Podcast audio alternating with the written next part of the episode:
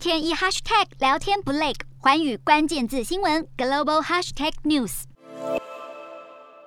缅甸在去年初爆发政变，推翻由翁山苏姬领导的民选政府之后，动荡持续至今，仍未平息。不止国内的民众对于军政府抱持反对的看法，国际也持续关注被关押的民选领袖翁山苏姬，并要求军政府应该要交代翁山苏姬的下落和人身安全之外，先前一度传出缅甸军政府同意让东协特使会见前政府，不过如今却又传出了变数。缅甸军政府在去年四月和东协针对当前局势是达成了五点共识，不过这些和平计划到目前都没有出现实质的进展。日前，缅甸外交部更发表声明表示，虽然东协提出的建设都具有建设性。